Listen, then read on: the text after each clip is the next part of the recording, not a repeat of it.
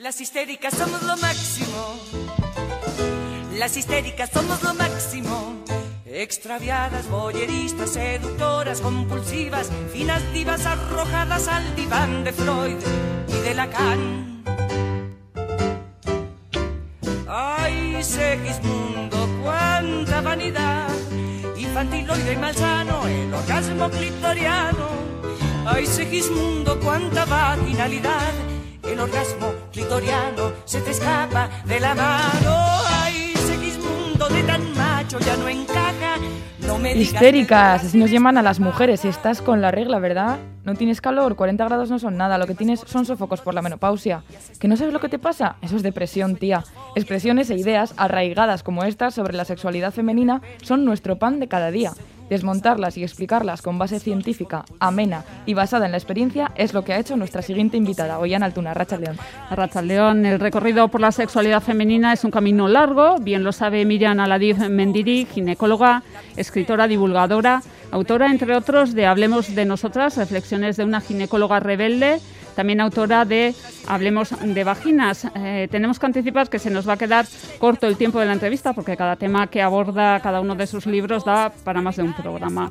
Más allá de hablar sobre sexualidad o salud sexual, Miriam también habla de deseo de amor y de cosmovisiones alrededor de la medicina, la ciencia y el cuerpo de la mujer. Habla de nosotras, Anne. Hablemos de nosotras. Miriam Aladif Mendiri, Racha León, buenas tardes.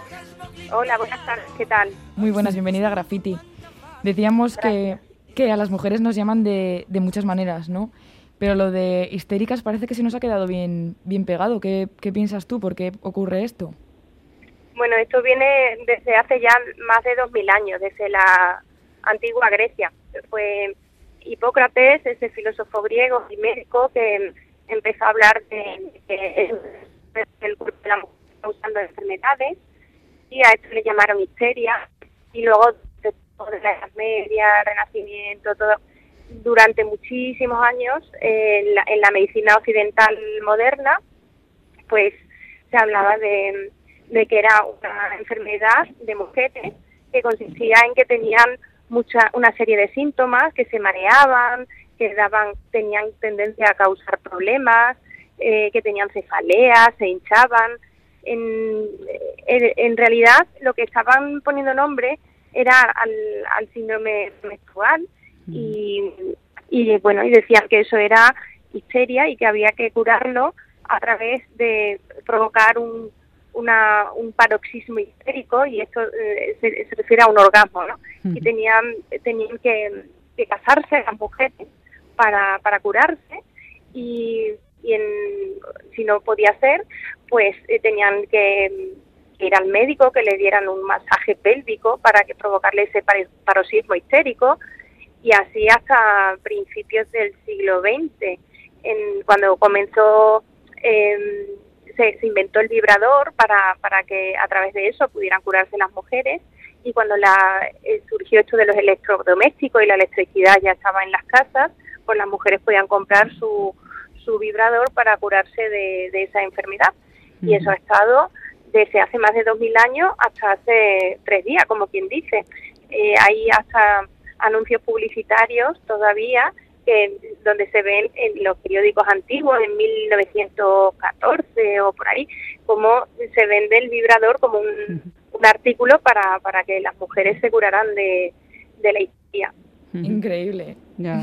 Y todavía no se conocía muy bien el clítoris, ¿no? Porque según tenemos entendido, hasta finales eh, de los 90 sí. eh, no se tiene una, ¿no? una descripción completa de lo que es eh, el clítoris. Sí, ¿no? hay de mucho desconocimiento. Uh -huh. Desde el, el el desconocimiento comienza en, en, en, el absoluto desconocimiento de la ciclicidad eh, de las mujeres. Es decir, durante toda la edad fértil eh, tenemos un, una serie de movimientos de en nuestras hormonas que hace que en una fase del ciclo pues tengamos unas necesidades y tengamos una eh, un tipo de energía, digamos, y en otra uh -huh. fase del ciclo otra. Esto eh, no es patológico, pero también lo meten en el saco de la histeria. Es decir, uh -huh la diferencia entre lo patológico, es decir, entre el síndrome premenstrual y la, y la ciclicidad normal, es muy grande, pero es que estamos metiendo en el mismo saco mm, absolutamente todo, ¿no? Cuando mucha gente dice, bueno, y entonces, eh, ¿cuál es la diferencia entre cuando ya se le pone la etiqueta de síndrome premenstrual a los problemas que tenemos o cambios cíclicos? Bueno, pues está en, en la calidad de vida. Es decir, si tu, si tu calidad de vida es buena, eh, tú no tienes ningún problema con esa con esos cambios cíclicos. Si tu calidad de vida es muy mala, eh, te, deprimes literalmente antes de, tener la regla, te, duele mucho, tienes esto, ya sí es, patológico y esto sería síndrome premenstrual. Pero a veces hay una fina línea entre lo fisiológico y lo patológico y eso está un poco en lo que se nos vende desde mm, todas partes, ¿no? Ese modelo ideal de mujer, de mujer lineal e hipersexualizada que no cambia nunca, ¿no? En ninguna etapa de su vida y durante el ciclo menstrual, por supuesto, eh, tampoco, porque eh, como podéis ver en los anuncios, como se impone ese estereotipo de eh, para anunciar compresas y estas cosas, pues siempre ponen esas mujeres completamente hipersexualizadas que parece que cuando tienen la regla lo único que quieren hacer es hacer el pino y ponerse la ropa más ajustada que tenga y, tiene esa energía que, que, no, que no es propia de cuando tenemos la regla. Que quien la tenga, perfecto, no es nada malo, pero normalmente cuando tenemos la regla no solemos tener esa, ese tipo de energía, ¿no? Bueno, y de todas maneras también, o sea, la regla no, no es roja, ¿no? O sea, siempre nos la pintan azul.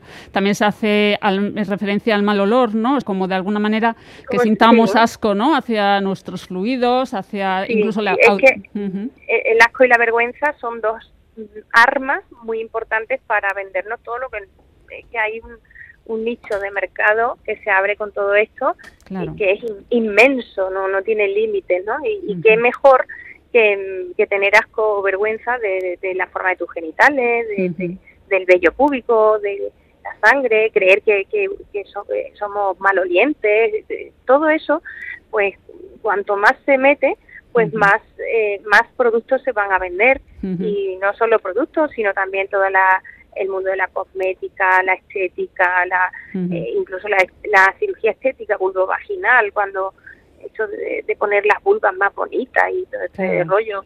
Bueno, pues todo eso es gracias a ese tipo de estética que se nos vende desde, en el mejor de los casos, desde la, los anuncios de compresa y luego en el peor de los casos todo lo que es la estética del porno, que está haciendo muchísimo daño. Claro, eh, por ejemplo, hoy en día está extendida eh, la preocupación de que la educación sexual está en manos de la pornografía, ¿no? Precisamente. ¿Estás de acuerdo? ¿Estás de acuerdo? En, eh, entonces, eso, te iba a preguntar si estabas de acuerdo con esta apreciación. Entiendo que sí, ¿verdad?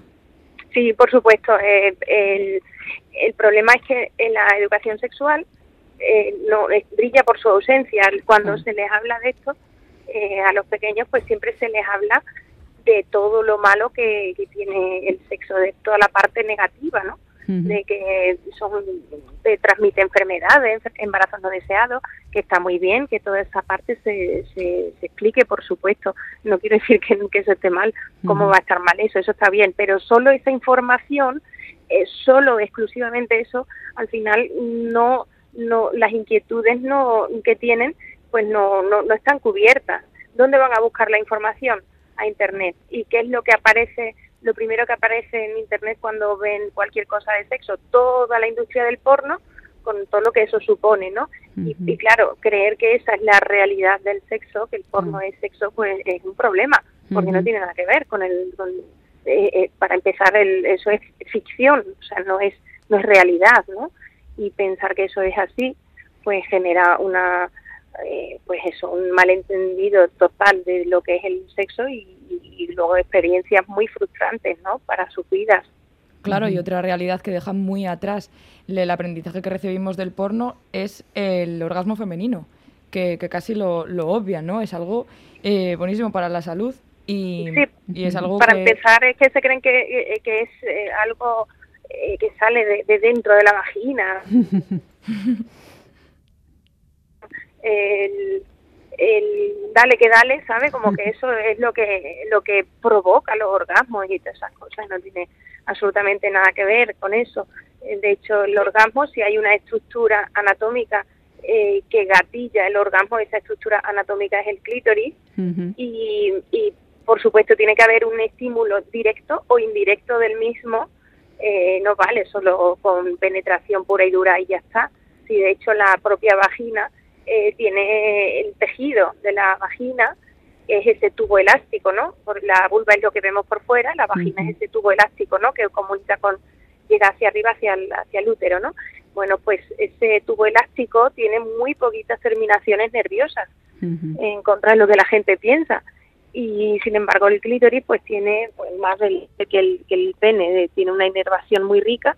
Ese clítoris abraza la cara anterior de la vagina, eh, por eso, por cercanía con la vagina, pues eh, se puede obtener orgasmo con la penetración, pero con una eh, contribución de estructura. Si no hay ninguna contribución de esa estructura, eh, no, no es posible. Bueno, Miriam, eh, nos preguntan por el WhatsApp que, que parece que, que aquí poco a poco ya parece que se está normalizando hablar de sobre, sobre educación sexual o sobre la sexualidad, pero eh, que no entiende la persona que nos escribe cómo en países tan aparentemente modernos como Estados Unidos eh, la regla es un tabú terrible. O sea, las mujeres no pueden hablar sobre su menstruación. Sí, por, eh, por el mismo modelo lineal e hipersexualizado. Mira, el que ahora es como eso explícito y no que ya no, ya no hay tabúes, que hay libertad sexual por eso, ¿no? Y es totalmente falso. Es que los tabúes han cambiado, no son los mismos que en la época de nuestras abuelas. Hmm. Mira, el punto clave es el siguiente. En la época de nuestras abuelas, la sexualidad era sinónimo de reproducción, solo reproducción, no se hablaba del placer. Y en la época nuestra sexualidad es sinónimo de placer. Esa es la diferencia entre antes y ahora. Pero, ¿qué tenemos en común? Pues que tanto antes como ahora la mujer es el objeto, el hombre es el sujeto. Entonces, eh, antes éramos objetos de reproducción, por eso el modelo ideal de mujer era la mujer casta, que se mantenía virgen hasta el matrimonio y le daba hijos al varón. Ahora, ahora en cambio, somos objetos de placer. El modelo ideal de mujer es la mujer hipersexualizada cuya valía como mujer depende de lo sexualmente atractiva, excitante que sea de cara al otro, lo que pueda, eh, o sea, lo que pueda gustar, gustar al otro, ¿no? Entonces, eh, con ese, bajo, ese patrón además completamente lineal y que es inalterable, ¿no? Que nunca cambia. En todo el ciclo menstrual está igual, y lineal e hipersexualizada, la maternidad pasa por ella sin despeinarse, el, llega la menopausia y estás como las de sexo en Nueva York, que parecen adolescentes. Em, es decir, no, eh, no se admite ningún cambio. El modelo ideal es lineal e hipersexualizado. Y de ahí vienen, derivan los tabúes de hoy. Si antes la regla era algo sombrío porque la, era la sexualidad era sinónimo de reproducción, ¿no? Entonces, bueno, la regla era algo sombrío, oscuro, no podías tocar la carne que se ponía mala, no podías tocar las plantas que se marchitaban. Ahora, ¿qué, qué ocurre? pues la regla es algo inexistente para nosotras, que nos lo tapan con, con esas compresas, compresas mega chulis, con esos anticonceptivos que te retiran la regla, que, que, que la quitamos de en medio totalmente para que mantengamos ese patrón eh, sexual eh, hipersexualizado, ¿no? Hipersexualizado y lineal, ¿no? ese, ese estereotipo. De ahí viene el tabú de la regla de hoy. No, no es como antes, que eh, eh, es otro, otra forma de, de, tabú, pero ahí está el tabú. Queremos ocultarla y con esa ocultación obsesiva ya no por la sangre en sí, sino por la propia ciclicidad normal femenina o sea, todos los, los ciclos hormonales y todo eso se ven con, con esa... Eh, están muy denostados, ¿no? Como que eh, cualquier día que estés más irritable, pues te sueltan, parece que tienes la regla o, o pareces menopáusica, como si todo lo que nos ocurriera a las mujeres con nuestras hormonas fuera todo malísimo, ¿no? Claro.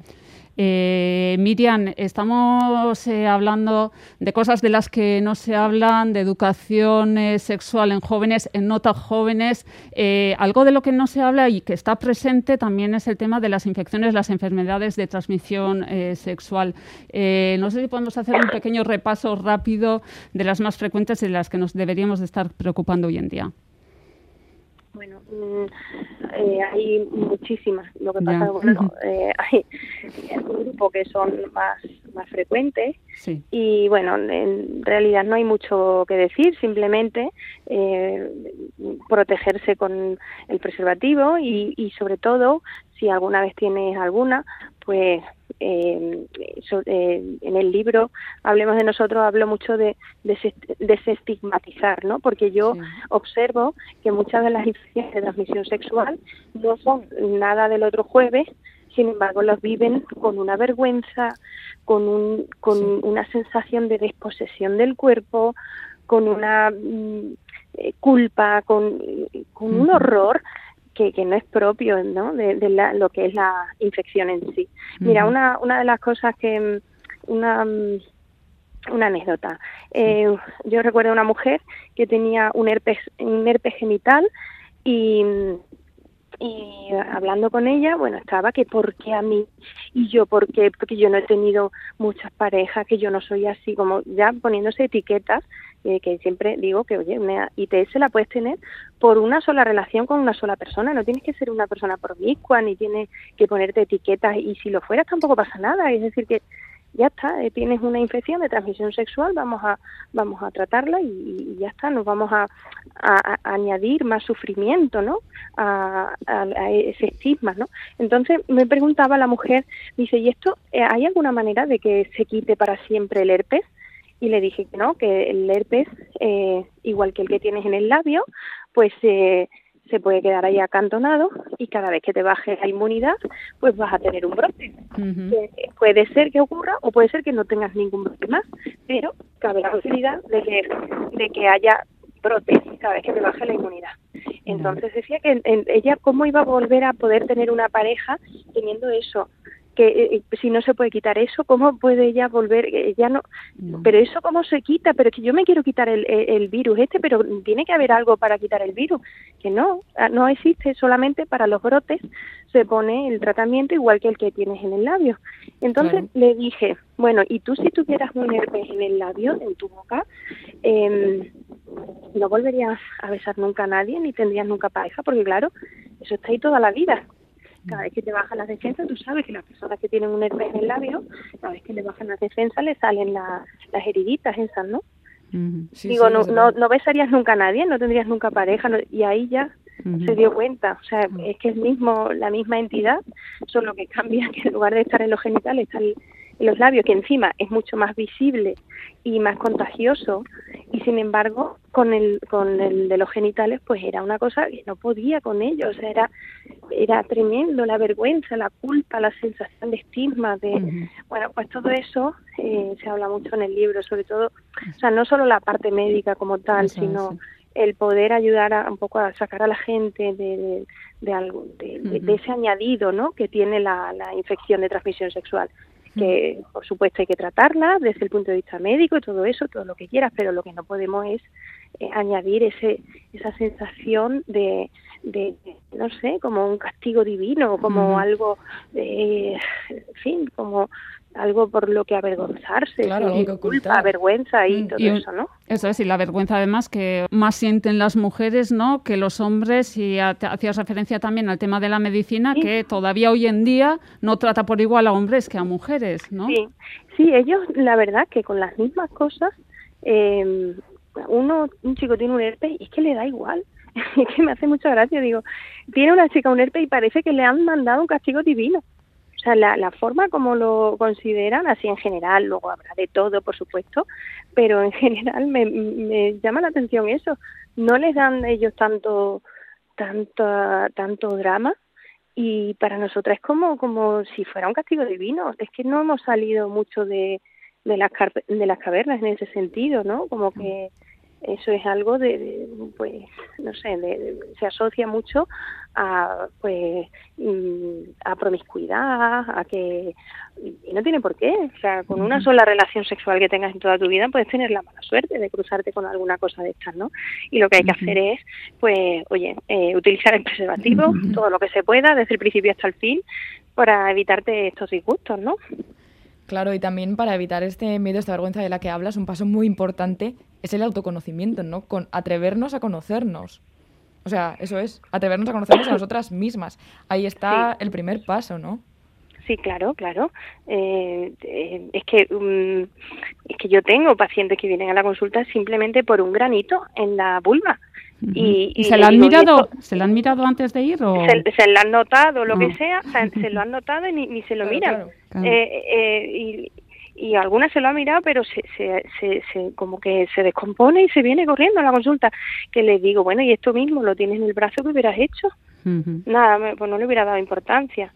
Bueno, ¿qué, qué, pasa con la piel de la vulva? ¿Qué, ¿Qué, le pasa? Bueno, pues es que eso es por, por esa desposesión del cuerpo de la que describo, esa que describo en, el, ah. en, en, los libros, ¿no? Claro.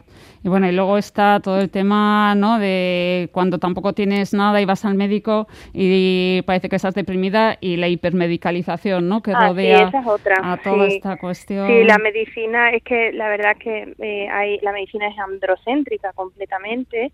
Estudiamos el modelo eh, de ser humano en el modelo masculino y todas las conclusiones de todos los trabajos publicados, todo eso va sobre modelo masculino siempre. Y hay diferencias en las formas de enfermar entre hombres y mujeres. Y luego en las mujeres ocurre una cosa que se psiquiatriza todo con una, con una alegría. Eh, ¿Cuántas mujeres con endometriosis pasando eh, un calvario en sus vidas de dolor, se tiran una media de ocho años hasta ser diagnosticadas porque se les dice que eso es normal, pues eso será que estás estresada o eso, ¿sabes? Como que todo es psicosomático, ¿no? Y mm, mujeres con hipotiroidismo, con anemia, que se van con el antidepresivo a casa antes de ponerse el tratamiento del hipotiroidismo o de la anemia que puede pueden dar síntomas que parece, pueden parecer depresivos, ¿no? Pero eh, antes de decir que una persona tiene algo eh, psicológico, primero hay que descartar realmente las causas orgánicas, descartar causas sociales, que eso también pasa, se psiquiatrizan hasta los malos tratos. Mujeres maltratadas que son están hasta arriba de psicofármacos, cuando ellas realmente no tienen un problema psiquiátrico, tienen un problema social en las mujeres se mete todo en el mismo saco, eh, todo es psiquiátrico. Eh, y por eso el 85% de los psicofármacos se eh, lo toman mujeres. es tres veces más que, los hombres, sí, son los, los datos. Pues para es una pena que no tengamos tiempo de hablar de más cuestiones de las que tratas en el libro.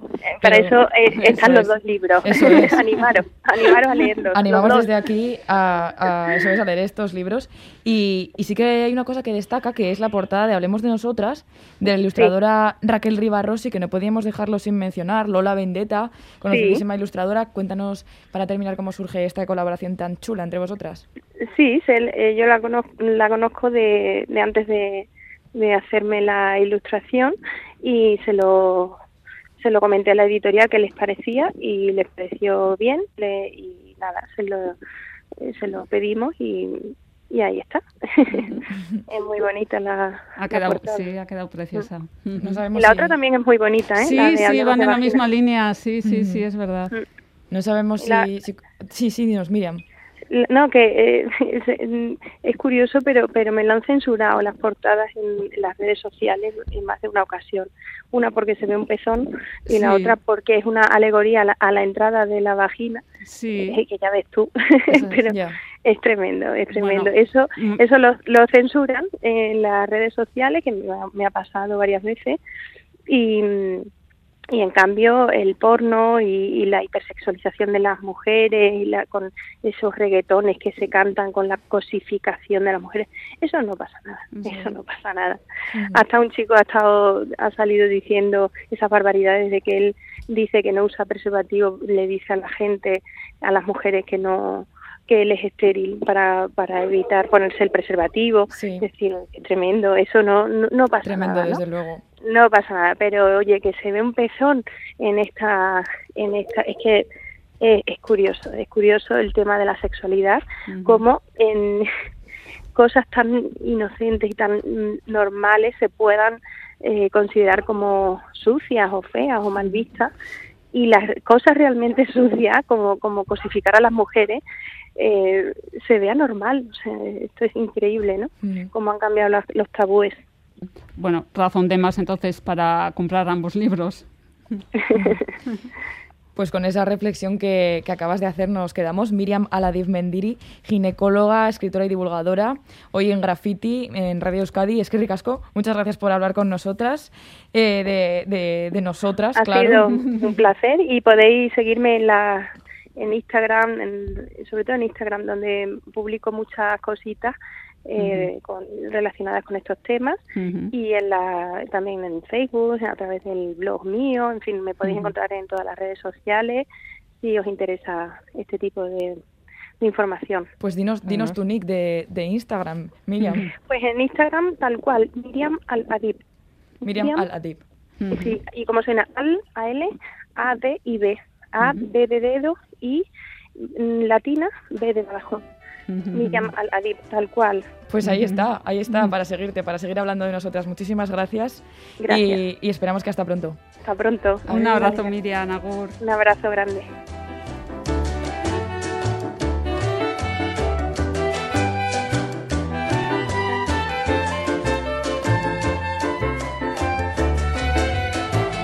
sentirlo todo